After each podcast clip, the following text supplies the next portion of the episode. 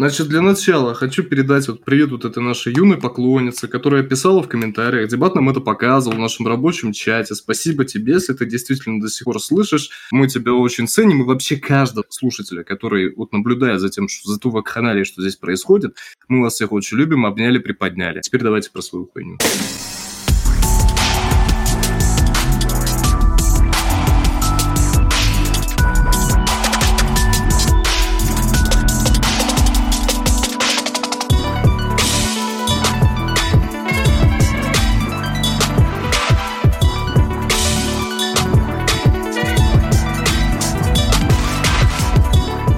Ну, ну Гейб, Гейб показал свой дик. Выглядит внушительно. Стоит недорого. Стоит недорого. Э, эти, как его, характеристики замечательные. Все счастливы, все довольны. Вопрос только один. Оно нужно вообще, это устройство? Вот вообще оно нужно, там, его нужно покупать. Оно нужно как еще одно игровое устройство на рынке игрового и так далее. Вот здесь вот, у меня лично такой вопрос просто в голове родился. То есть, если оно нужно, вот нужно оно для чего? Замена чему? Альтернатива чему? Как? Конечно, ну, там пытается Гейб как-то вот это все его команда объяснить, что типа вот смотрите туда-сюда? Ну не знаю, у нас Артем вот любитель коллекционировать все консоли на свете, поэтому он пускай скажет. Лично мне ну нахуй не надо. Я вот тоже считаю, что консоль для аудитории, которая привыкла к халяве, не самая лучшая идея. Но с другой стороны, она может завлечь таких вот реально консольных игроков, как я или Дебат. Потому что это дешевле, чем Nintendo Switch. Это уже по качеству выше, чем Nintendo Switch.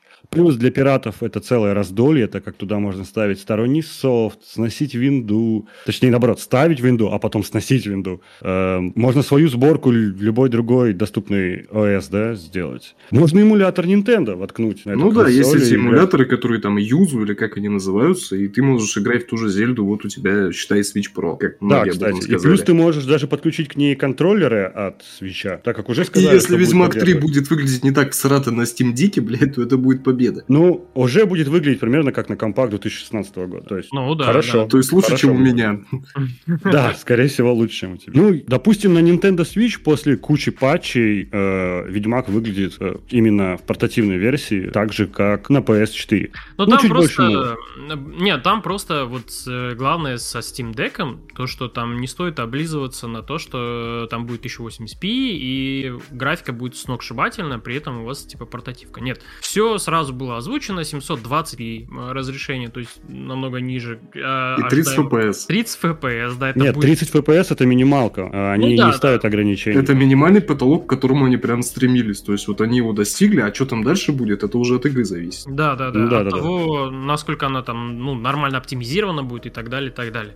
И э, тут как бы вот, ну, то есть, опять же, это устройство не стоит вос- воспринимать как премиальное устройство, которое вот вам заменит полноценный компьютер, на котором такой сел, сидишь, пердишь или лежишь там на, на mm-hmm. кровати, на диванчике и кайфуешь от того, что у тебя там, не знаю, RTX работает, и еще это в переносном виде, все супер классно. Нет, э, там немножко заниженные какие-то показатели есть по определенным характеристикам, бла-бла-бла и все такое. Потому что я лично, ну, как бы не, не копаюсь никогда в технических характеристиках, и я в них особо не разбираюсь. Но вот в общей сложности, да, вот если там прочитать все это и как там объясняют в каких-то игровых изданиях, что все это такие, ну, средние какие-то настройки графики будут, да. В каких-то играх, которые, естественно, индюшатина, там будет намного выше это все работать, намного лучше и так далее. То есть там Into the Bridge а сам, запустить. Сам Steam дал ориентир, э, что это будет сильнее, чем PS4, но слабее, чем PS4 Pro. Вот. Да, да, да, да, да. То есть в этом сегменте, ну, уже PS4, как бы нам кажется, всем уже устаревшее поколение, ну, вот, пожалуйста, на это ориентир берите. Да, и еще мне что нравится, то, что Гейб Ньюэлл продвигает вообще Steam Deck с э, такой полемикой, мол, типа, ну, смотрите, у нас это же не просто консоль, мы ее и как бы так консолью особо не называем, это мы поэтому называем ее ПК, почему? Потому что это универсальная вещь. Здесь вы можете вот подключить все, что вы хотите, здесь разъемы есть для всего, что вы хотите. Хотите, вы можете даже там убрать встроенную память, которая там имеется, или дополнить память, э, вставив туда SSD с помощью NVMe, там разъема и так далее, да, и у вас увеличится скорость скачивания игр. Там еще что-то и так далее. То есть все это предусматривает Steam Deck. То есть, и вот как уже было озвучено, то, что систему вы можете поменять, можете оставить, можете сделать так, можете сделать вот так. Ну, то есть там вариаций очень много. Там даже речи о том, что вы можете, если хотите, ну, если хотите, можете подключить VR. Я не знаю, как он там будет работать, но даже ну, это можно На сделать. Nintendo Switch есть VR, почему нет? Правда, он буквально из картона, но... А здесь вам прям полноценную вот штуку вы можете такую подключить и все такое. Вот в этом плане, да, мне нравится идея Гейба Ньюэлла, о чем он пытается рассказать, что вот из себя представляет это устройство, типа, зачем оно нужно. То есть у вас такая ну, по сути, телефон, ну, больше, конечно, смартфона, там, на порядок, там... Больше, чем э, Nintendo Switch уже. Да, больше, чуть больше, чем Nintendo Switch, и, но все равно это помещается у вас в ладонях, и вы можете играть всю вашу игровую библиотеку. Сказали, что абсолютно практически все игры, за исключением около, там, по-моему, 10%, э, но это такие игры, которые вы вряд ли там заметите или там как-то огорчитесь, что они не запускаются. В основном все громкие и известные тайтлы, которые есть, они будут запускаться спокойно на этой консоли, об этом уже сказали, подтвердили, тесты провели там миллионов тысяч раз. Вся команда, которая делала Steam Deck, уверяет, что ребята, не парьтесь, все будет вообще... Уже даже журналисты поюзали. И...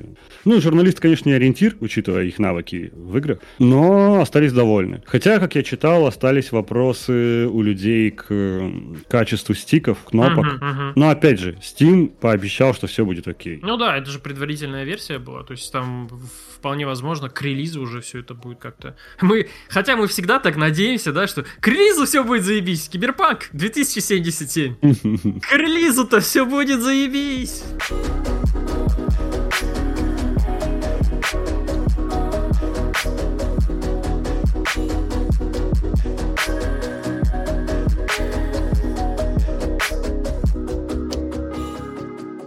Я лично надеюсь на то, что Гейб Ньюэлл как-то возьмет и вот эту вот всю консольную, вот эту всю консольную... Шушеру. Да, индустрию, вот это все немножко так перетрясет, и там Sony и Microsoft такие, да-да-да, ну, если честно, Microsoft вообще можно не двигаться, она довольно хорошо себя будет чувствовать даже там, то есть Фил Спенсер просто выйдет такой со значком Game Pass а, и в одной руке он держит Steam Deck, а в другой он держит Game Pass и такой... А в другой свой dick. Да-да, и вместе такой их соединяет. А Sony вот там нужно будет, конечно, подумать. Они либо альтернативу какую-то должны будут выпустить. Там же уже говорят, что они типа какой-то PS, PSP готовят, или PS Vita какую-то новую, что там такое портативное вроде разрабатывают. Им, да, вот нужна будет какая-то ответка. А Microsoft такие просто, да нам похуй, еще одна платформа для Game Pass а, нам вообще просто... Учитывая, что они к тому же Xbox не так парится насчет заработка, а, они просто хотят на этом рынке доминировать и готовы на все. Да. А вот Sony хочет зарабатывать. Она прошлое поколение работала на аудиторию, а теперь она работает на бабки. Причем очень нагло и жестко. Да, вот да, им да. придется выкручиваться. Очень, вот мне вот... еще что интересно, возникает такой вопрос. Sony, которая, конечно, недавно начала выпускать игры в Steam, что огромный плюс, наконец-то. А, там как такие они отнес... игры, конечно. Ну, подожди, это только начало. Они все изучают. Но как они отнесутся к тому, что на другой консоли можно будет играть в их эксклюзивы? Для них это должна быть больная тема. По сути, я могу играть в Horizon на другой консоли, на Steam. На Steam Deck. Steam Deck ну... взять и сесть играть в Horizon. Не, ну ты так и так уже играешь на другой консоли, потому что Steam это уже давным-давно позиционируется как такая, ну, отдельная платформа. Да стоит есть... кому-то в сети написать, что в Horizon играется удобнее на Steam Dig, чем на PlayStation, так все уже, у них там все загорится. Боль, да? Да. да, то есть, ну да, я понял, о чем ты говоришь, что у самой Sony нету такой портативной какой-то вещи, которую они предложили, чтобы можно играть в Horizon. А вот у конкурентов есть, и они играют, и там удобно, и классно, и все супер. Я сижу на унитазе, уже 30 минут не могу встать и играю в Horizon Zero Dawn. Все супер. Это да, я понял. Это, это да. Sony, конечно, вообще им, по-моему, становится все жить тяжелее и тяжелее с каждым таким месяцем. Не то чтобы годом, а с каждым месяцем. Потому что здесь Microsoft какими-то семимильными шагами наступает, что-то какие-то там движения в плане сервисов предлагает, какие-то халявы, какие-то игры эксклюзивные там и все такое, все это там только купи нашу подписку, пожалуйста, пользуйся сколько хочешь без проблем. И Sony такие, которые э, мы выпускаем Horizon Zero Dawn на ПК, э, мы еще будем выпускать наши эксклюзивы на ПК, и там у всех такой горит, полыхает просто там. У тех, у кого консоль есть, такие, суки, что вы делаете, я из-за вас консоль себе покупал. Не, ну, кстати, горело это в основном у тех, э, кто даже толком в консоль не играет, Ну, честно. это да, это типично, то, что обычно Мы-то с тобой, видели, допустим, в нашем чате, да, где одни консольщики, все отнеслись к этому наоборот. Ну да, Можно классно. попробовать будет с более крутой графикой и с модами поиграть в старые игры, которые ты уже раз 10 прошел на Соньке. Почему нет? Вторая жизнь, по сути, для игры. Ну, это да, да, да. И да. круто, что больше аудитории, большая аудитория сможет оценить какую-то игру. Жалко, что они такие игры, как The Last of Us, пока не переносят, но мне кажется, это все впереди. Вот, вот The Last of Us, вот я, блин, прям 90% уверен, что не перенесут никогда. Мне кажется, я тоже это... думаю, что флагманы они не будут трогать. Такие игры, да, которые и... кучу кассы делают и аудитории. Ну, это, это такая вещь, которую вот прям я бы вот никогда бы не перенес, потому что для них это, как оно, ну, как я всегда говорю, такой показатель. Типа они всегда угу. The Last of Us как такой бенчмарк, типа вот смотрите. Ну, Анчик, э, The Last of Us, это их игры прям коронные. Они не да, будут да, их да. переносить, скорее всего. Скорее всего, да. Ну и пусть не переносит. Ну и ладно. В общем, Steam Deck э, 50 на 50. Рома не берет, я, может быть, возьму, ты тоже, может быть, возьмешь. Ну, я думаю, Рома возьмет. Э, зачем ему, допустим, покупать новый ПК, если он может просто купить э, Правильно. Xbox? И да, вот идеально вот все. все.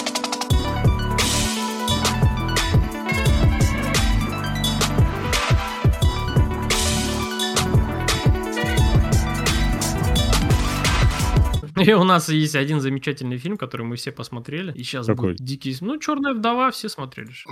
Что-то вот, судя по тому, как тяжело начинается, понятно, да, что фильм, ну, так себе. Угу. Ну, мне фильм понравился, сразу скажу. Он бюджетно выглядит, пиздец. Да не, он нормально выглядит, Ром. Вот для э, марвеловской лабуды, вот когда одиночные фильмы они снимали, по-моему, выглядит э, вполне хорошо. Но Рома просто на телефоне смотрит, у него все выглядит бюджетно.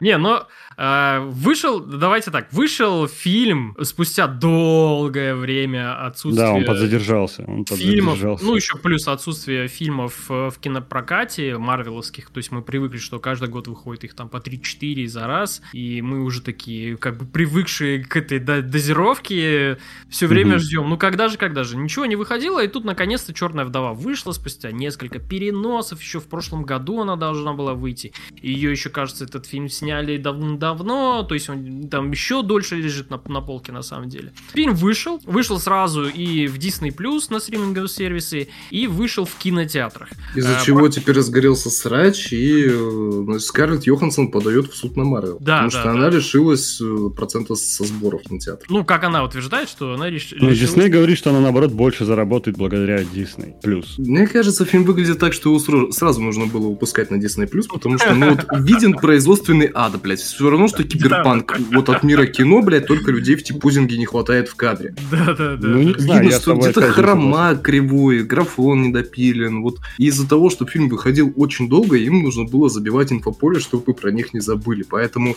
некоторые трейлеры были просто нарезкой из предыдущих фильмов Мстителей. И из-за этого, как мне кажется, вокруг фильма ну, сложилась такая более значимая атмосфера, чем этот фильм есть на самом деле. Я с тобой не согласен, я считаю, что этот фильм лучшее вообще, что делала Марвел. Ну, ты начинать. Ты ну, прям нет, ладно. рецензенты, вот эти рецензенты, которые каждый фильм Кроме Дэдпула, выходит. кроме Дэдпула. Дэдпул был лучше, но его делал не совсем Марвел.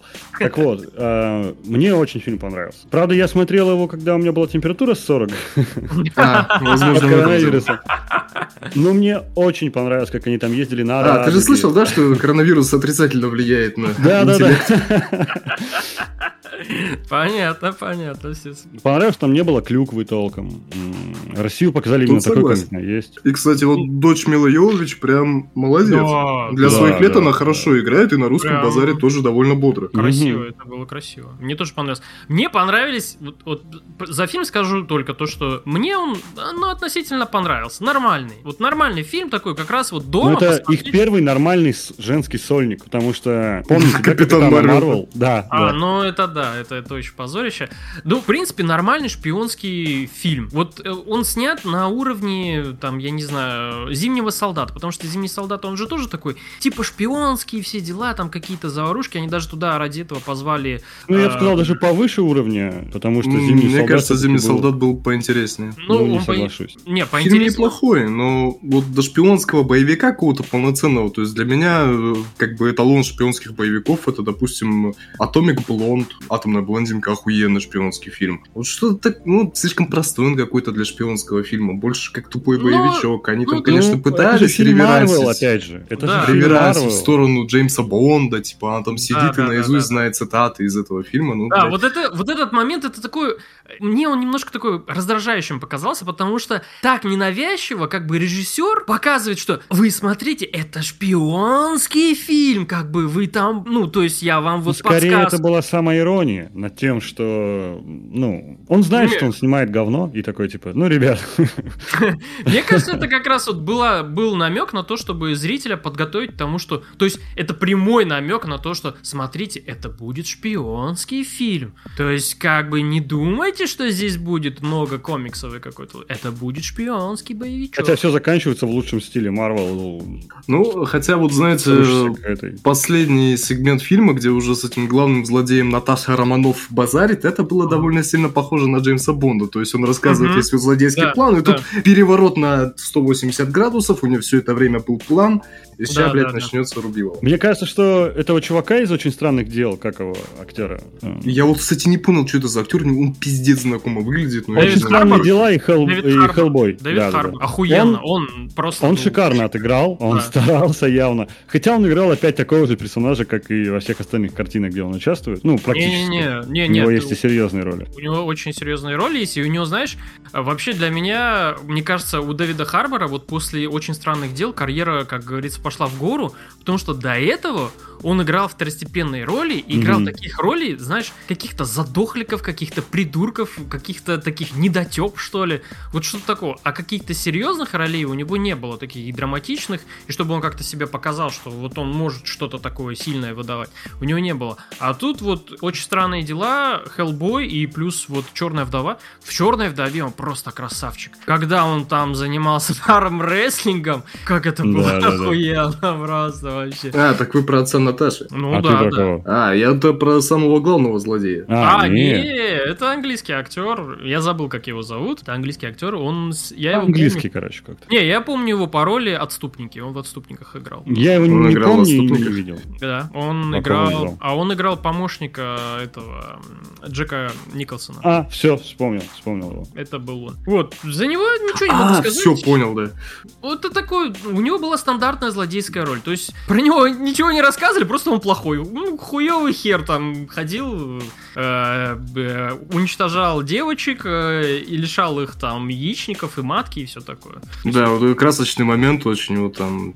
Вообще, вот два самых классных персонажа, которые мне понравились за весь фильм, это Елена, э, я, ну, я- да. Флоренс Пью, Флоренс Пью просто, блядь, лучшее, что есть в просто этом фильме. она, Она так охуенная. охуенно там Мне так понравились ее шутки над позой вдовы. Да, да, И да. вот этот момент, когда она сама в эту позу встает и такая, фу. Охуенно просто. Это Теперь ждем ее, кстати, в сериале. э, Да, «Соколиный скорее глаз». всего, это был именно на намек на сериал про Соколиного глаза. Мгм. Да, и, по-моему, это, как там я где-то слышал или прочитал, что, по-моему, она следующая черная вдова. То есть ее так представили. Но она будет черной вдовой в этом, в громоверсах, типа. Потому что вот эта женщина, которая в конце появилась, графиня или Мгм, герцогиня, мгм. кто она там, Да, она завербовала же до этого в «Зимнем солдате», получается, агента США, США-агента, точнее, э, бывшего капитана Америку, который сошел с ума. Ага. А, этот, с ушками Да. прикольными. Да-да-да, вот она вот будет собирать темную версию Мстителей, то есть у них будет свой вот этот сумасшедший Капитан Америка, будет своя А. сумасшедшая Черная Вдова, Железный Человек, своя версия и все остальное. Понятно, понятно. Я все думал, что, что же это за женщина такая таинственная? Вот, и, кстати, самое, самый юмор был в том, что ее показали в начале же в этом, как он, Зимний, Сокол и Зимний солдат, и режиссер, который снимал Сокола и Зимнего солдата, он сказал, ну какой камео? И все такие, какое камео? Потому что Блять. Потому что Черная вдова должна была выйти раньше, и Ну да. сцена, короче, А ему об «Секретном этом не глазе». сказали. Да, да, да. И он, короче, не знал об этом. И он до последнего думал, что люди сейчас взорвет Твиттер. Не, было бы роскошно, если бы она такая приходит, такая, «Хо- хочешь, типа, там, работу тебе подкину и протягивает листовку, а там отряд самоубийц. Да, да, да. А там энергоцентр. Кстати, э, слушатели, нужен специалист в отдел по связям с общественностью ООО Павлодар Энерго. Резюме отправляйте на почту дебата, он мне потом передаст. Нормально, ты завернул нормально. Ну сейчас же все Пиздец, человек нужен, нахуй. Все наши слушательницы, вот эти инстаграм-модели, которые нас слушают обычно, сейчас начнут слать свое резюме. Да, можете с обнаженкой. Я не против, да.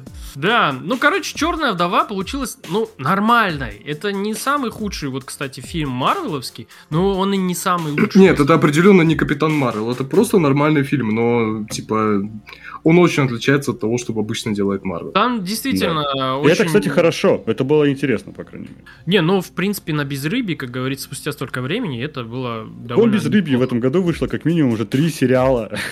Ну, сериалы это такое. Ну, давайте признаем. То есть, телевизионные шоу это всегда телевизионные шоу. Ну, а не вот знаю. то, что- Ну, то, что типа, когда- Ванда Вижн, ну, что-то, Ну, вот. Но мне пока только Локи понравился. Ну, Локи До всем Локи у меня понравился. до сих пор руки не дошли. Локи всем понравился. Он Ну там в конце, короче, все умрут. Так что... А мне еще, знаете, что А. понравилось э, в Черной вдове? Мало того, что там были, был дурацкий монтаж на драках, то есть привет, Джейсон Борн, Оператор вообще ёбнулся, блядь. Какой там пиздец был. Монтажер я- скорее. Там, блядь, я смотрел, я такой думаю, что, а что вообще произошло? Блядь, как мне было жалко, что они, я так понял, что был снят целый промежуток э, сцен э, боя Красного Стража вместе против Таскмастера? Да, да, да, Таскмастера, да. да. Таскмастера, кстати, тоже обидно. Ну, А блин, мне я вот понравился я больше, вот чем говорю, там есть сцена, где они же сражаются с друг другом, да? Я такой, когда смотрел, думаю, ну все, сейчас я посмотрю во всей красе на красного этого стража, да, он наконец-то сейчас там разъебет. Блять, там где-то две секунды показали, что он машет руками, все. И то это было непонятно что, то есть там Это опять- знаешь, чем сопоставимо? С новыми мутантами, когда этот, блядь, огромный медведь вышел, и та девчонка, которая умеет там что-то в ад телепортироваться и обратно, такая, ща тебе дам пизды, просто вот две секунды, как она над ним прыгает, и дальше показывают этих додиков, которые тащат Вот, девчонку вот. в церковь. Вот там Да, то да, же да. самое, там то же самое. То есть вот показывают все, думаю, ну сейчас будет вот это месиво от души. А тут как что? И сразу черная вдова. Зачем? Я не хочу, я хочу побольше этого, чтобы мне побольше Дэвида Харбора показали, как он Но там... это фильм про черную вдову. Он так и называется. Ну, понимаешь, зачем тогда делать такого классного персонажа, на которого ты хочешь смотреть? И, и А для того, более- чтобы ты потом купил подписку и посмотрел сериал про него, который, скорее Конечно. всего, будет. Ради бога, пусть снимут. Я хочу, чтобы он был и Елена. Вместе их похождение, это было прекрасно. Ну, там будет, э, вроде как сказали про него и его супругу, вот эту ученую. Ну, понял, понял. Не, Знаете, ну, мне блин, вот еще что понравилось, это вот сцена за столом. Это вот тупо Да. родственники за новогодним Да, столом да, собрались, да, и да, начинается вот это вот говно про то, что... Да, вот. Да. Вот, бля, да. вот это было роскошно сделано. Мне очень Когда все пересрались, пока готовили салаты, сели, Да. короче, не сутулься, вот это И вообще только батя ест, короче, все остальные сидят просто надутые. ну и мертвая свинья, это как бы, ну... Бля, это вообще шикарно. Свинья, да. А как он рассказывал э, дочери, как, как он там рыбу поймал. Я держу! И такой, Так вот, зима, значит. Ну и рыбачим мы это самое с отцом. Нас в палатке дубак жуткий, даже по российским меркам. Смотри, чтоб водка не замерзла. Я помню, отец все твердил. Помолчи, а Ну вот и послушай, Пожалуйста, нет, не ты надо пойми, разговоров. пойми. Я ведь не просто так это рассказываю, ты дослушай. Так вот, значит, тяну я рыбину. И оступаюсь. А, плюх. Руки в проруби, понимаешь, такой мороз. Обморожение гарантировано. А папа, он просто на них повис. О, боже. Понимаешь, моча Боже, 36 боже. градусов по Цельсию. Да, да, да. Это хохма просто пиздец. Нет, шикарно. Вот, блин, Красный Страж и Елена были просто потрясающие в этом фильме. Ради них вот можно реально это кино посмотреть. Они очень скрашивают этот фильм. И в целом фильм пострадал на монтаже, очень странно сняты боевые сцены, то есть драки, как-то что-то вроде есть и как будто бы чего-то нету. Самая забавная сцена, которая мне позабавила, это в начале фильма, когда они убегают на самолете, Красный Страж садится на крыло, ну то есть ложится, отстреливается, и следующим кадром как бы я жду, что он залазит в кабину самолета. Он так летел, да? Но этого не показали. Следующим кадром показывают, что они приземляются. Я такой, блядь, он что, все это время на крыле, что ли, летел? Вы что там, гоните? Ну, чилил, чувак, что ты... Не, ну вот, э, вот такие сцены были в этом, в «Темном рыцаре». То есть там есть сцена, когда э, Джокер скидывает э, возлюбленную Бэтмена, и он прыгает за ней, спасает ее, летит вниз и падает на машину. И он лежит и спрашивает, как у тебя дела? Она такая, ну, типа, нормально. Все, и сцена на этом заканчивается. И ты такой сидишь, думаешь, блядь, ну, а он там ничего себе не сломал, там, я не знаю, как чувак, которого машину они разъебали. Как Кристиан Бейл сломал 12 костей ради вот этого момента, чтобы он спросить, как дела. Да-да-да. То есть, ну, вот такие, да, вот, вот такого рода сцен, там полно есть в «Черной вдове». А мой любимый момент в «Черной вдове», это когда они летели на вертолете, и он говорит, типа, да, лети сразу туда, типа. Она говорит, у нас топлива не хватит. Он говорит, да, лети, лети. И показывает, что вертолет просто падает на землю. Пизданулся просто, да. Это было дико смешно, я тоже с этого поражался. А как она объясняла, когда он такой, «А что-то он там спросил, типа там, беременная, что ли, что-то типа такого. И когда она ему сказала, бля, да я не могу... А, месячный. Он сказал, у тебя что, месячный, что ли? Да у меня не может быть месячный, потому что мне удалили матку, а потом мне удалили яичники. Он говорит, все, все, все, все, все, все, не надо подумать. Нет, подожди, я сейчас тебе типа расскажу. Про фаллопьевые трубы. Да, да, да, да, да. Ну вот, блин, я говорю, эти два персонажа, они просто вот скрасили весь фильм. Э, Йоханссон там была Йоханссон. Она просто ходила, улыбалась, даже самые серьезные моменты, как это обычно бывает.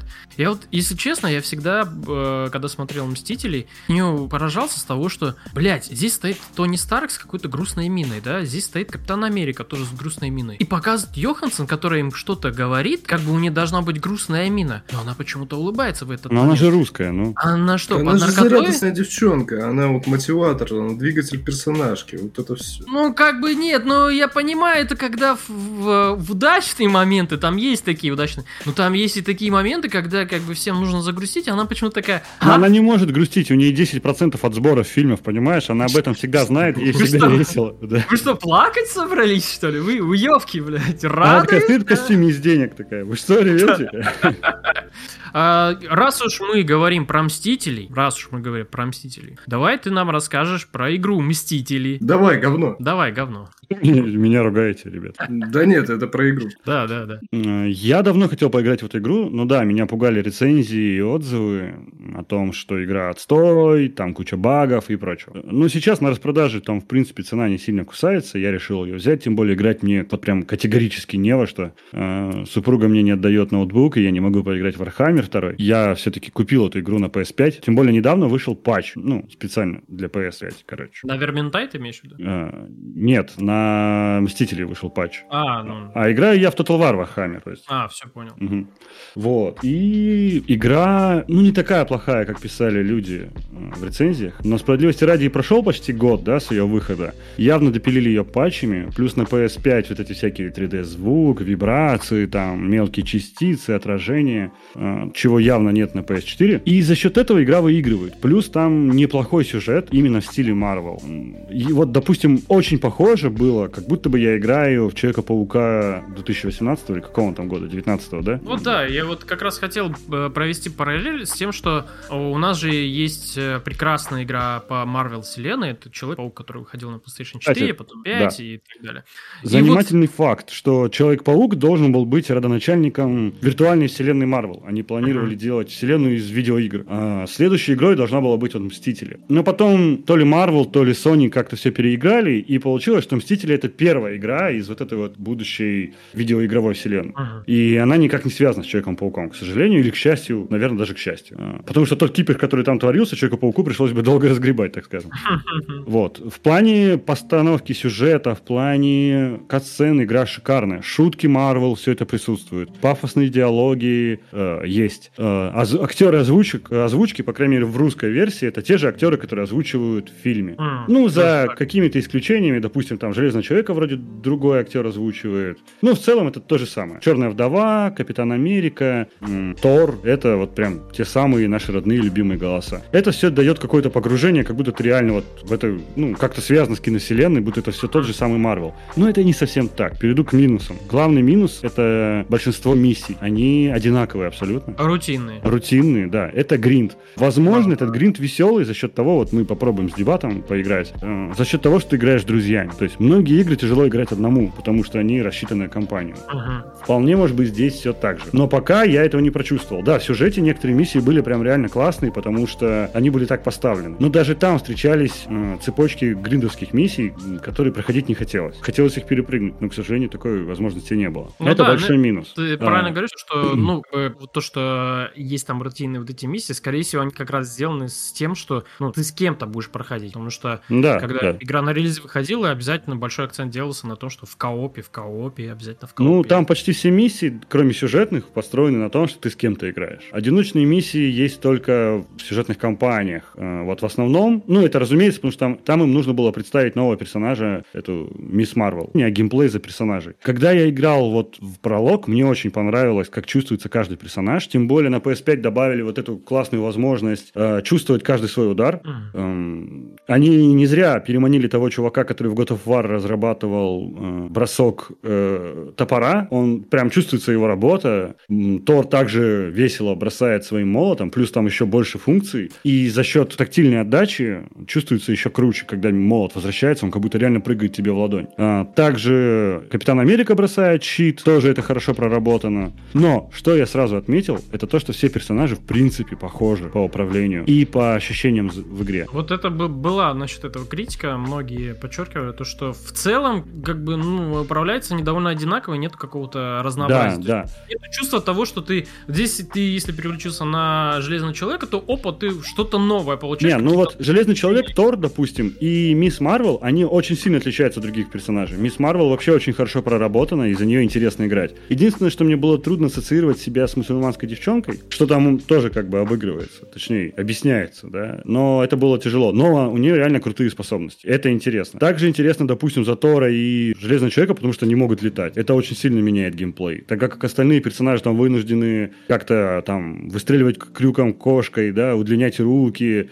делать двойные прыжки, чтобы куда-то забраться, и причем можно грохнуться, так как там не такая уж и простая ну, система передвижения, да, по локациям, то за Капитана Америку и за Тора это очень просто. Раскрутил молот, взлетел, все, летишь с реактивной тягой по всей карте. То же самое у, Кап- э, у Железного Человека. Просто подлетел и все, никаких проблем. За них еще интересно играть, да, вот. Мне, допустим, Тор очень понравился. За счет своего молота, за счет полетов, очень интересно. Но остальные персонажи, допустим, Капитан Америка и Черная Вдова, очень похожи. Хм, ну, У них, понятно, да, да. небольшой, ну, небольшие различия в наборе оружия и приемов, но в целом одинаково. Еще меня раздражают условности в этой игре. То есть мы все представляем, что такое Халк, да? Ну да. Халк крушить, блин. Ломать.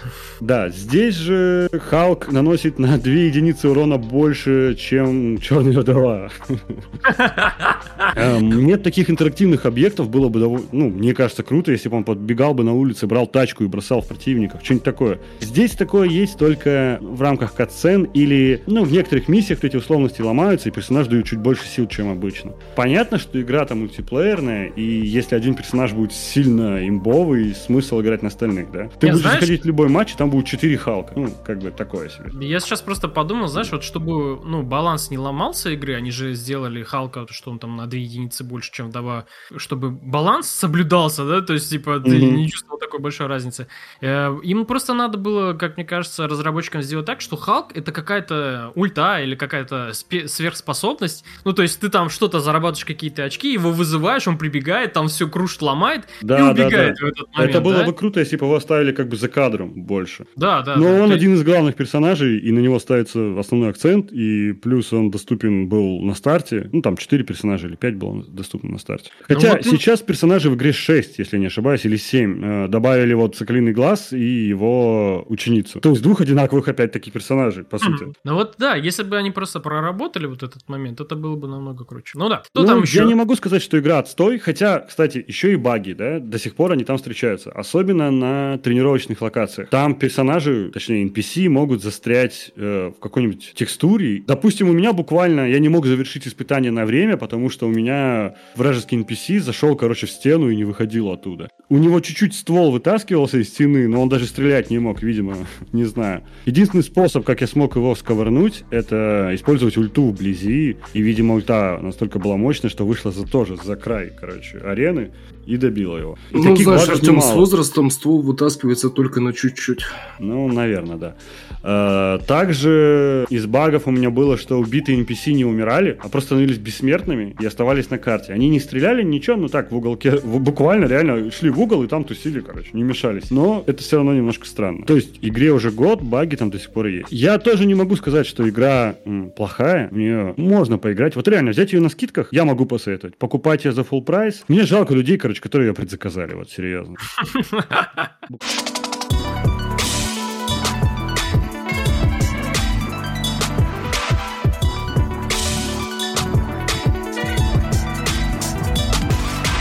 буквально недавно вышла из бета-теста игра, или из раннего доступа, как правильно сказать, Ведьмак, Охотник на монстров. Uh-huh. Могу ошибаться с названием, Рома, если что, меня поправит, как вернется. Это что-то вроде Pokemon Go, который несколько лет назад просто стал бомбой, да? Сколько он там, миллиард игроков привлек да. за время своего существования. Она примерно в таком же стиле, то есть тебе нужно ходить по городу, uh-huh. но вместо ловли покемонов тебе нужно охотиться на монстров, которые взяты буквально из третьей части Ведьмака. Uh-huh. Это прям те же модели существ, э, которые не просто перенесли в мобильную версию. Uh-huh. У каждому свой подход. Так же, как в Ведьмаке тебе нужно готовить зелья определенные, масло для оружия, бомбы, выбирать там серебряный стальной меч, э, как, ну, какой нужно использовать для того, чтобы убить конкретно эту тварь. Э, существа появляются в зависимости от времени суток. Какие-то, допустим, существуют только на закате, какие-то только на рассвете. Какие-то существа появляются во время дождя. Uh-huh. Э, буквально недавно ну ладно, это я чуть позже расскажу.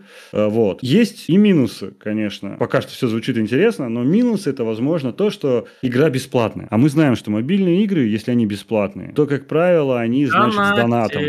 Да. Донат там не такой большой, то есть, ну, суммы не заоблачные, так скажем. Но при этом это донат все равно. Угу. Допустим, на старте у игрока даже нет серебряного меча, только стальной. То есть, ну, а... А, покупаешь ты там именно вот мечи, вот это все, зелье, да? Ну, зелье ты можешь делать и сам. В принципе, это не сложно, потому что из всех монстров выпадает куча ингредиентов. Некоторые, конечно, сложнее выбить, но все равно выбить их возможно. Плюс в игре есть небольшая социальная составляющая. Это вот буквально вот то, что я сейчас расскажу, это вся социальная составляющая в игре. А, когда ты убиваешь некоторых тварей, с них рандомно может упасть подарок другому игроку. Uh-huh. И ты можешь ему его отправить. И он тебе. Все. Больше никак ты с другими игроками пока взаимодействовать не можешь. В первом сезоне. Они это пока не продумали. М-м. Так вот, насчет доната. Возвращаясь к нему. А, донат не то чтобы прям нужен в этой этой игре. Хотя некоторые мои друзья, которые со мной играют, утверждают, что нет, игра требовательна. Но с другой стороны, как я все посчитал и как я поиграл, можно накопить за несколько недель, как минимум, на стартовый хороший шмот. Потому что в игре помимо... Ну, зарабатывать в игре можно несколькими способами. Проходить рейды небольшие, где ты там несколько монстров убиваешь в, уби... Э, в их норе, да, грубо говоря. Э, проходить квесты сюжетные. Да, а, кстати, да, в игре есть еще и сюжетные квесты, и они выполнены полноценно как, блин, практически на уровне третьего Ведьмака.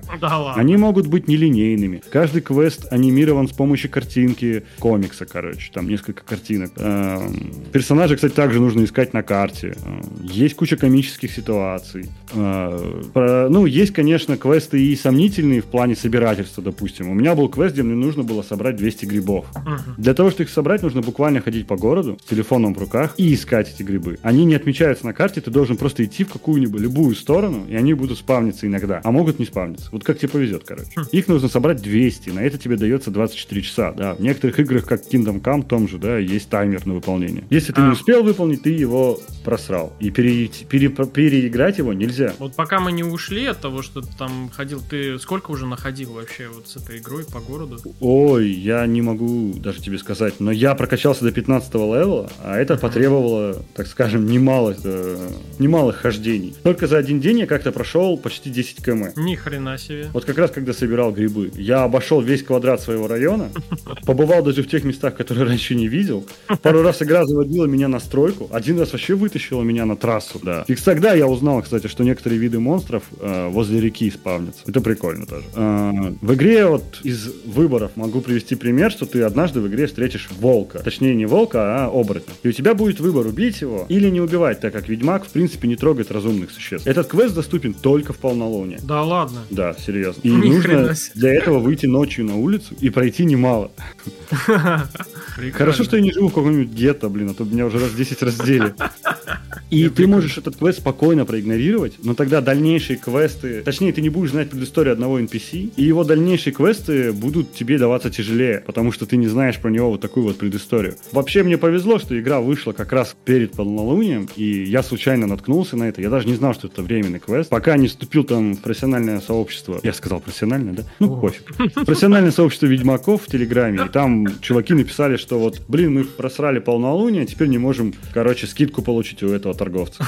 И теперь ждать месяц. Некоторые квесты, допустим, мне нужно сейчас вытащить меч из камня, типа как, как королю Артуру. Но этот меч вытаскивается только утром. Утро в Астане начинается в 4 часа утра и заканчивается в 5.50. Вот я должен проснуться в этот промежуток, пройти 4 километра и вытащить этот долбанный меч. Э, бесячая ли эта ситуация? Да, но она все равно по-своему крутая. Ну, увлекательно, да. Увлекательно, да. Блин, надо Ну, тоже себе скачать. Ну, сразу говорю, игра, чтобы получать удовольствие от игры, надо качаться. Чтобы надо качаться, надо и тратить много времени. Ну, Это понятно. минус тоже своего рода. То есть, Pokemon Go можно было зайти, почилить, половить покемонов и забыть про нее на неделю. Здесь, если ты хочешь открывать какой-то новый контент или проходить квесты, тебе придется уделять время, потому что, вот говорю, некоторые квесты, я, по крайней мере, встретил три таких квеста. Они на время. Если ты не успеешь их выполнить, тебе не дадут второго шанса. Все. У тебя буквально в дневнике пишется история Ведьмака, где записываются все его действия. Все твои выборы, короче, все, что у тебя произошло. И если ты где-то проебался, извините за мат, сегодня, кажется, у меня первый, а, то все, ты уже не сможешь переиграть, у тебя в дневнике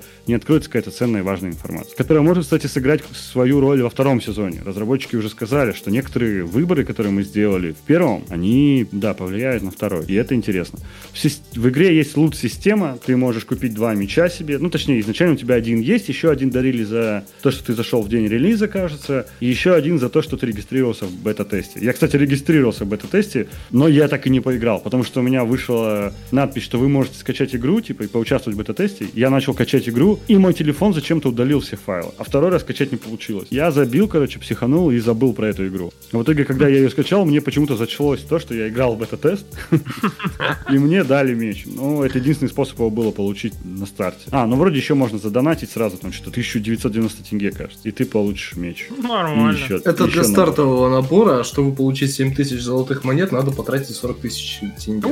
Ну, это да. Ну, 7 тысяч монет там нафиг не нужны. А, ну только если ты хочешь купить крутую всякую броню.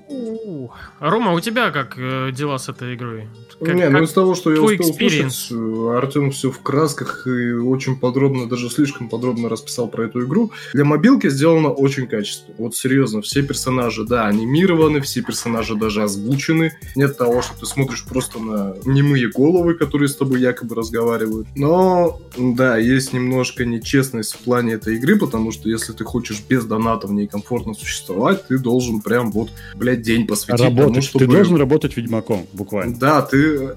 Отчасти это прикольно, потому что эта игра дает вот ощутить ту жизнь ведьмаков, которая была описана в книгах, где Геральт брался за любую работу просто, чтобы каких-то бабок поиметь, и чтобы ну, там был один рассказ, в котором ему порвали случайно куртку, и он чуть не задушил, блядь, человека, который ему куртку порвал, потому что новая, сука, денег стоит. Да, да, да, да, да. И вот, э, здесь деньги даются тебе реально трудом, тем, что ты ходишь по городу, тем, что ты вот тут постоянно елозишь по экрану, тем, что на тебя смотрят как на дебила, когда ты останавливаешься на полпути и начинаешь вот это тыкаться. Наверное, кто-то может подумать, что ты закладки даже ищешь. И потому что, да, реально, иногда игра заводит в такие места, где вот я и в Павлодаре-то не был, а Павлодар гораздо меньше, чем Астана. Мгм. Поэтому меня так э, по таким ебеням только голосовой навигатор Тугиса разве что водил.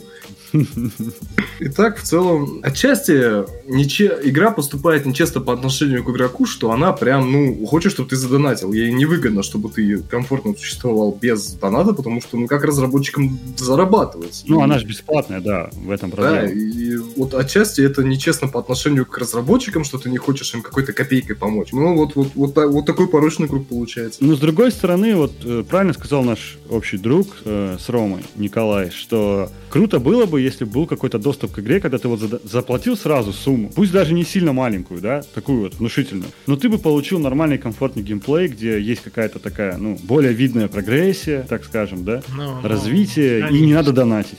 Угу. Ну, или хотя бы донат вообще не агрессивный. Да, да, да. Прогрессия Но, к сожалению, в игре реально медленная. Да. Очнитесь. Вот сегодня был... мне, кстати, стало очень легко играть, когда я достиг 15 левела, и у меня открылось два зелья. Ну, грубо говоря, я могу в бой теперь брать с собой два разных зелья. И это изменило, так скажем, расстановку сил. Теперь я не, боюсь уже там опасных монстров и прочее. Но для, не, а для этого мне пришлось играть очень много. Просто не, вот, чтобы прокачаться. Вот вы говорите то, что донат, донат, там все дела надо покупать. Вопрос э, только в том, что это влияет вот прям сильно на геймплей, ну то есть на баланс игры. Это скорее что... ускоряет, э, ускоряет, не знаю, как правильно сказать. Может, Рома сейчас формулирует мысль как, лучше. Прокачку Ну, это, скажем так, негативно влияет на тебя как на игрока, потому что ты чувствуешь, ты предвидишь, что гору активностей, которые тебе нужно сделать, они не всегда самые интересные. То есть вначале тебе каждого монстра интересно убивать, а потом, mm-hmm. когда ты уже понимаешь их повадки, понимаешь, ну, примерно, как их убивать и где они, может быть, даже спавнятся, начинается вот вот, то есть,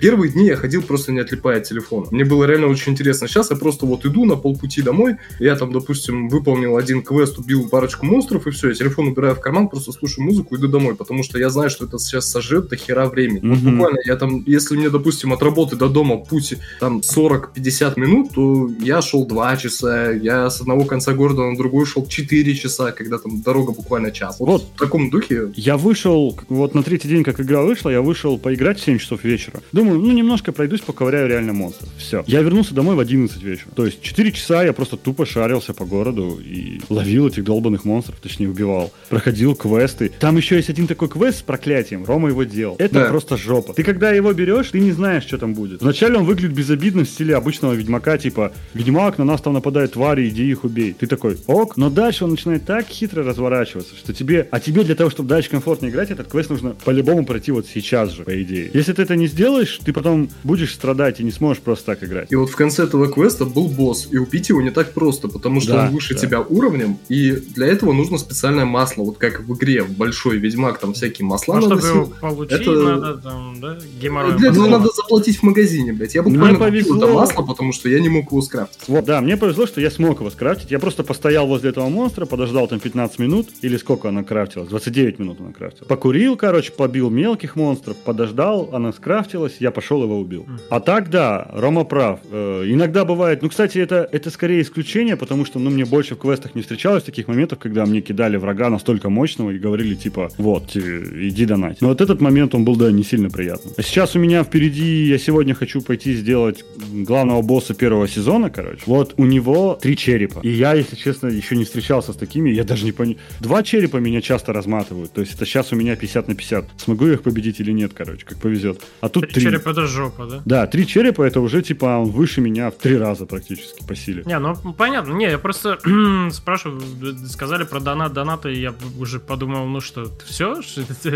Вот это любимое, как говорится, в играх, когда делают уж совсем плохо. Не-не-не, там нет такой вещи, как, допустим, энергия, да, что ты там какое-то действие можешь да, выполнить да. ограниченное Кстати, да, игра в этом плане вот сделана не так, как остальные мобильные дрочильни. Нет энергии, которая у тебя заканчивается, нужно ждать, чтобы она восстановилась. Игра да, вообще да. не показывает тебе рекламу. Uh-huh. Но я бы, кстати, посмотрел рекламу там ради там 10 золотых хотя бы. Да, да, сделает, сделает, сделает. Игра, короче, не сильно... Ну, я вот не согласен конкретно с тем, что она прям заставляет тебя донатить. А, наоборот, вот из тех игр, что я играл, я, допустим, проходил Need for Speed, uh-huh. No Limits, что ли, называется. Давай, я сейчас в нее играю. Она крутая до определенного момента, после которого она прям буквально тебе говорит, ты дальше не пройдешь, пока ты не заплатишь, сука.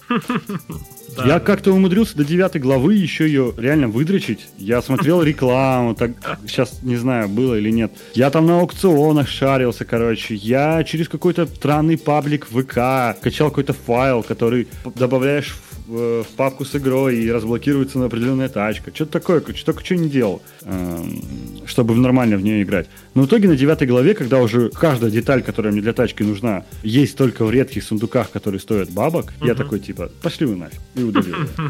А игра от Ubisoft, которая недавно выходила... Я сейчас на десятой главе. Дальше уже. Ну, видимо, сейчас проще стало играть, я не знаю. Может, они пересмотрели донат. Раньше реально нужно было донатить, чтобы, блядь, поменять какую-то мелкую деталь в колесах. То есть там подшипник, блядь, тебе нужен бриллиантовый. Ну, типичный Electronic Arts, да. Ну, сейчас, Рома, если прошел дальше, значит, там проще стало. Может быть, но все еще для того, чтобы прокачать тачку на определенном этапе, мне нужно задрачивать просто определенную Да, да, да. Сейчас а, этим займусь, пожалуйста. Вышла игра в прошлом или в позапрошлом году у Ubisoft э, про Assassin's Creed, короче. Где а, ты ну, мелкими ну, да, куколками да, да. играешь, типа. Да, да, да. И вот она буквально уже на третьей миссии тебе говорила, плати. Нехуй мне, меня играть бесплатно, да? Да, да, да. У тебя энергия кончилась, она восстанавливается 48 часов. Платы. Да, ну нахер. Ну там ну, есть некоторые миссии, которые требуют, допустим, не, один, не одну единицу энергии, а три, короче. Одна единица энергии становится 6 часов, что ли. Ну вот и считай, да, чтобы тебе выполнить миссию 3 единицы энергии, тебе нужно ждать почти сутки. А чтобы вся восстановилась энергия, нужно ждать двое суток. Ну не хочешь? Блин, 8 тысяч тенге, и у тебя будет 3 энергии. Да. Не, ну главное то, что, ну, Ведьмака, ну, по крайней мере, сейчас пока еще можно играть вот так. Там единственное, вот я понял из ваших э, объяснений, то, что единственный минус немножко рутин, или даже не немножко, но рутинно вот это все делать. Э, Когда все квесты кончатся, э, да, тебе станет очень рутинно. Потому что останется только одно. Э, ходить в данжи и мочить монстров. Квестов в игре пока всего 15. Но они сразу сказали, э, первый сезон это пробник. Мы хотим посмотреть, как что людям зайдет, mm-hmm. короче. Нужна ли им будем... вообще игра. Да. А потом да. будем уже там раскручивать, Окей, улучшать. Так что Я смотрю рекламу в Need for Speed. Короче, да, в принципе, игру можно пробовать. Единственное, что у нее есть такой достаточно обидный косяк, это ожидание ответа от сервера. Эта хуйня периодически вылазит, и это значит, что нужно закрывать игру и перезапускать ее заново, ждать смысла нет. Но это, короче, в регионах, где нет 4 плюс, о, 4G плюс. У нас, допустим, такого, ну, это очень большая редкость. У меня один раз такое было, вот как раз когда Рома написал, типа, про эту фигню, помнишь, дня три назад это написал в чате. Да, больше недели назад уже. Ну вот тогда да, ты сказал, и у меня в тот же день была эта херня. А знаете, где нету 4G плюс еще? Где? В каком месте? В пионерском лагере Буревестник. Началось. Там нету 4G плюс. А пионерский лагерь Буревестник, он где был? Он был в сериале Пищеблок. И вот давайте немножко про него поговорим. Я не буду рассказывать о сериале, потому что, по-моему, в предыдущем выпуске э, Вашингтон прекрасно все рассказал. Э, зачем этот сериал смотреть и о чем он вообще. Просто хочу немножко поделиться впечатлениями о нем и насколько он посмотрел полностью, как говорится, до конца. Сериал зашел, понравился, неплохо сделано. Это, конечно, там найдутся э, небольшие огрехи к нему, до чего можно было бы докопаться, и какие-то минусы. Но в целом смотрится довольно хорошо. Да, немножко не хватает там бюджетности, то есть в некоторых местах или где-то на какой-нибудь пятой серии такой смотришь, думаешь, ну что-то как-то уже топчется на месте, и понятно, это не хватает бюджета. А, локаций не так уж много из-за этого, в связи с этим, в принципе, потому что, собственно, действие, место действия происходит в этом пионерском лагере, и дальше этого пионерского лагеря герои практически никуда не ходят. Ну, временами как-то немножко меняется место действия, но это лишь на пару минут. А все в основном происходит там. Витки есть, сразу говорю, тема сисек раскрыта прям очень хорошо. А, романтическая линия есть, которая такая вот как бы что-то странное, но в то же самое время как бы можно было обойтись и без нее, но явно создатели сериала ее добавили туда для того, чтобы, ха, давайте посмотрим на голых девушек. Вот. Давайте. А, да, в остальном сериал прекрасен. И что самое интересное для себя подчеркнул по итогу этого сериала, э, главная мысль, как я понял, которую преследовали и э, сценаристы, и плюс э, писатель, который написал книгу «Пищеблок». Главная мысль, которая вообще идет через весь сериал, и которую я ухватил буквально до самой последней серии, это борьба с властью. Вот властью с той, которая была тогда. А место действия происходит происходит где-то 80-е годы, там ближе вот к концу, вот что такое, там где-то 85-86, кажется. И там вот как раз э, рассказывается в целом такое противостояние против власти, потому что, э, напомню, там есть вампиры, которые кусают э, людей, они их порабощают и делают своими такими марионетками. Так вот, тех, кого укусили, они начинают одевать пионерские галстуки, собственно, белые рубашечки и выглядят как такие вот пионеры, которые всегда готовы. Собственно, об этом всегда они это подчеркивают, и они очень исполнительными становятся. И они верят в силу вот этого, вот этой вампирской, вампирского дара. То есть главный герой, э, пацан, который там ходит и пытается все выяснить и разузнать, он все время спрашивает у героев, зачем? Зачем ты к этому присоединился? Зачем ты на это согласился? Зачем тебе быть вот э, пособником этого всего дела? На что ему всегда отвечают, а я вот хотел, а я вот за взамен получил что-то. То есть вот это, э, вот этот дар вампиризма, он что-то дает.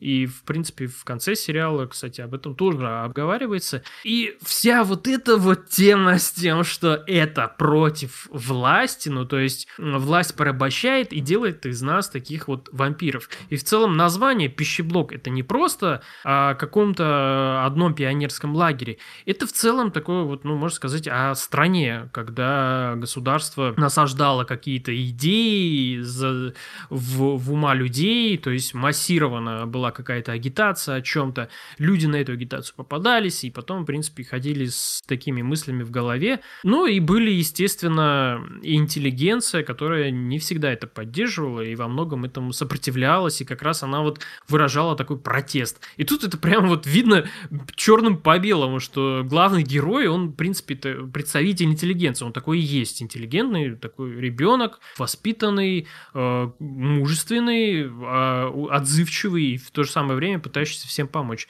И вот есть простые ребята и люди, которые, ну, попали под влияние вот этого всего. Э, сам главный злодей даже в конце озвучивает такую мысль о том, что смотрите, какую мы страну построили. Ну, то есть это как раз вот озвучивание о том, что э, озвучивание о том, что пищеблок это не просто пищеблок, то есть это не просто история о вампирах, это история вот о противостоянии, таком локальном противостоянии государства и интеллигенции, которая тогда была. И я думаю так, что если там немножко покопаться в истории, почитать, что когда было, какие противостояния, то я думаю, параллель будет проведена просто, ну просто один к одному, как говорится. Поэтому в этом плане пищеблок даже можно смотреть в таком контексте, не просто сериал забавно интересный о вампирах, а сериал, в которого есть такой глубокий подтекст о строе государства, которое людей порабощало и делало из них просто как такую вот для себя э, пищу, то есть они приносили просто прибыль. И государство перерабатывало этих людей и не оставалось от них ничего. И в этом плане мне пищеблок понравился. Прекрасные актерские роли, музыка была вообще просто замечательна. Я не знаю, почему на кинопо... на... не на кинопоиске, а на Яндекс музыки есть саундтрек только из 10 треков, и эти 10 треков это какие-то что-то популярное, какая-то попса, но нету самой музыки, которую сделал композитор сериала. Это довольно странно. Вот музыка, которую написал сам композитор сериала, она тоже довольно классно и интересно сделана. В целом, это вот уже Вашингтон озвучивал до этого, что это очень странные дела, такие на русский лад, ну, как вот они умеют, как они сумели, сделали. Я же говорю, там есть огрехи, то есть там есть какие-то моменты, которые которых можно было бы докопаться.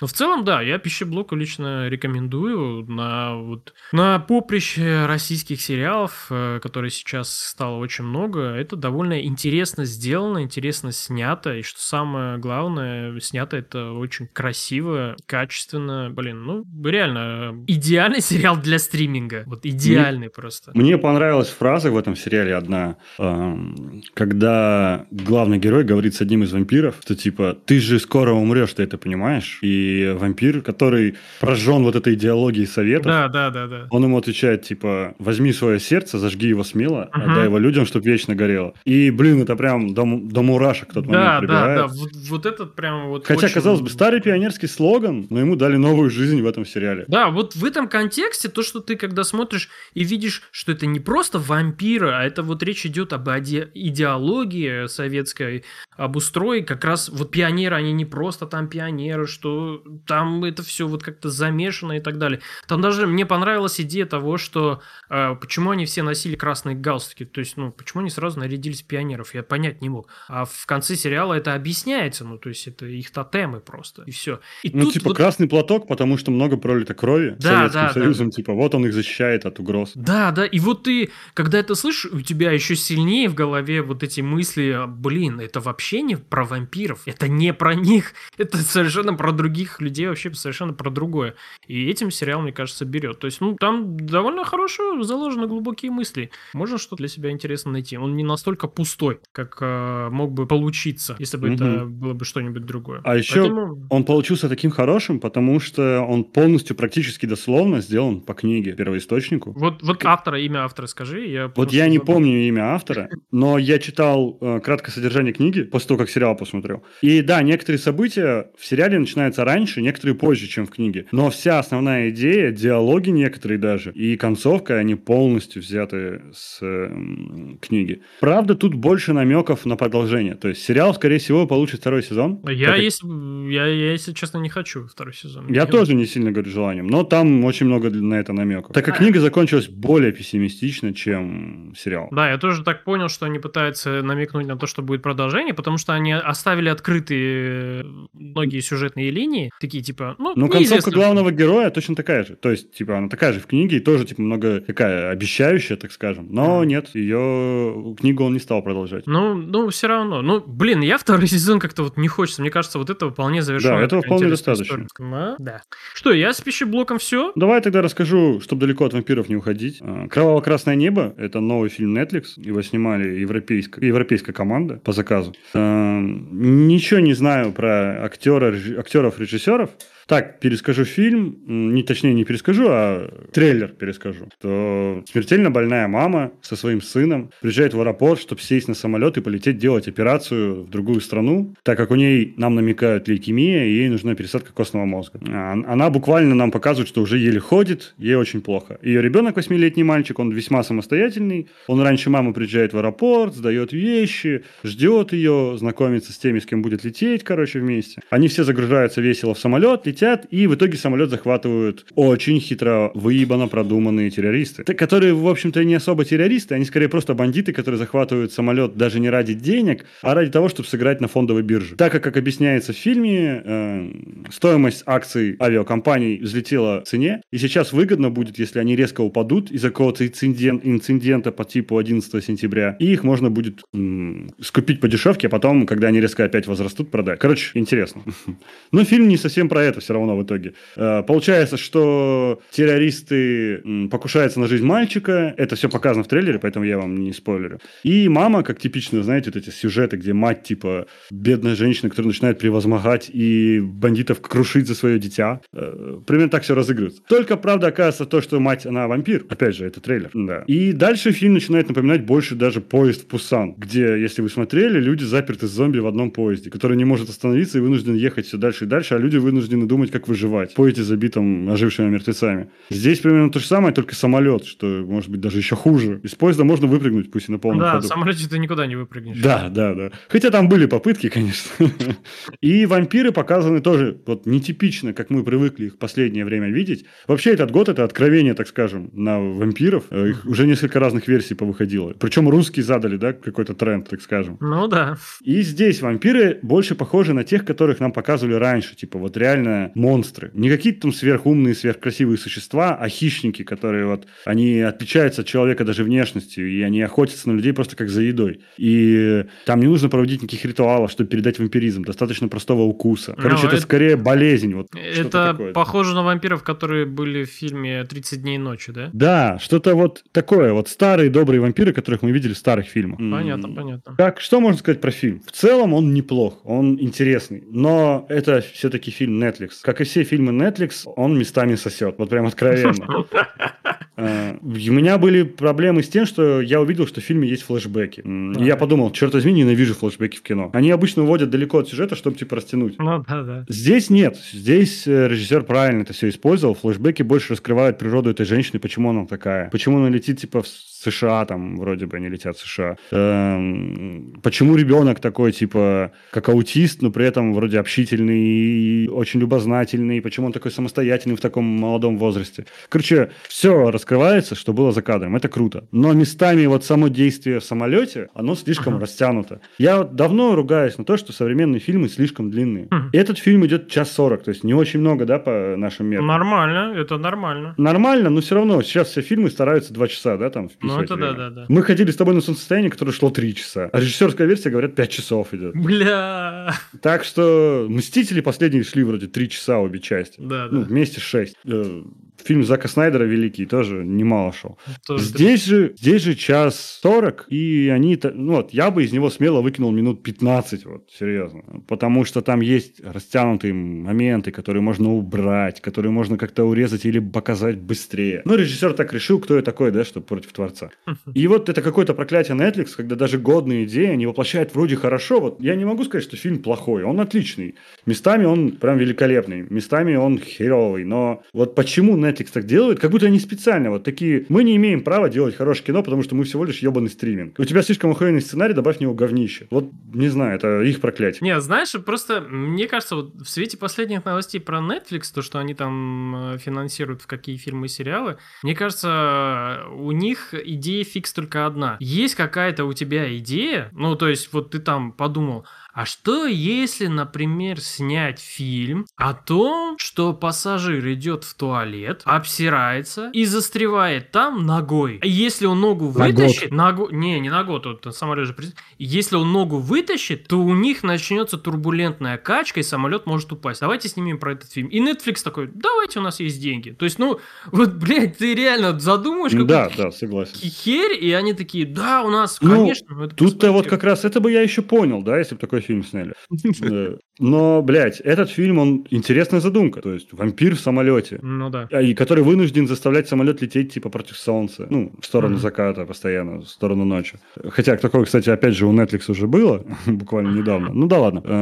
Задумка интересная, но почему-то вот воплощение местами прям реально вот... Может быть, режиссер отлучался, и Netflix прибегали в этот момент, доснимали за него? Я не знаю, как да это не, работает. мне просто кажется, проблема у них всегда только одна. У них есть идея, но вот дальше этой идеи все остальное у них такое слабенькое идет. То есть э, и за счет ну, этого вот они... Недавно у них вышла целая трилогия «Улица страха». Да, да. По стайновским книгам, если вы помните, такой был автор детских ужастиков Роберт Стайн. Uh-huh. Э, книга, ой, книга, фильм получился классный. Все, вся трилогия, она, во-первых, выходила раз в неделю, то есть все три фильма за три недели вышли.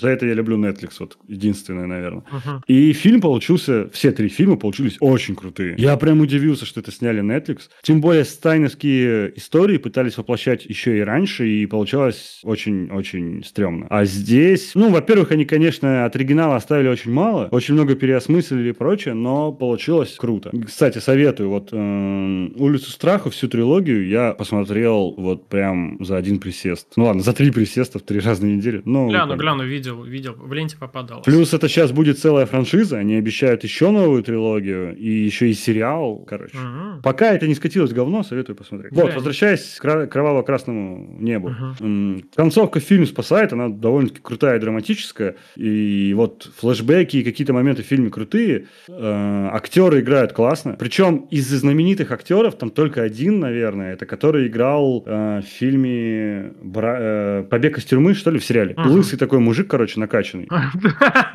Ну, я ты не помню его. Да, да, я, я нормально объясняю. Нормально. Он играл во флеше, короче, чувака, который огнем фигачит. Все, что я могу про него вспомнить. А, Ну, он, играл брата, да, по-моему, который сидел побег из тюрьмы. Вот. Он единственный из более известных актеров там. Ну, у него не самая главная роль. Э, Он, так скажем, второстепенный. Умирает э, в середине фильма. вот вам спойлер.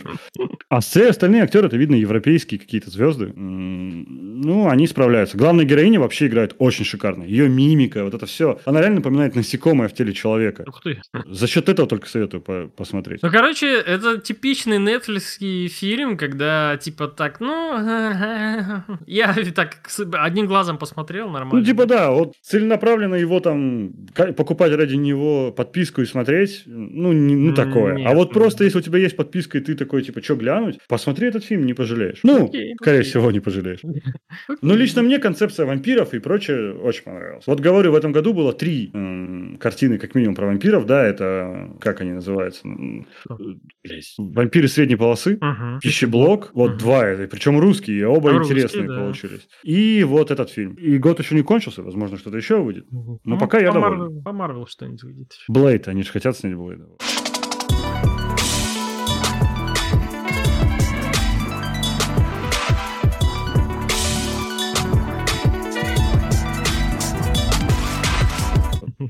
Бля, вот было бы прикольно, они взяли бы такие и сняли Блейда белым.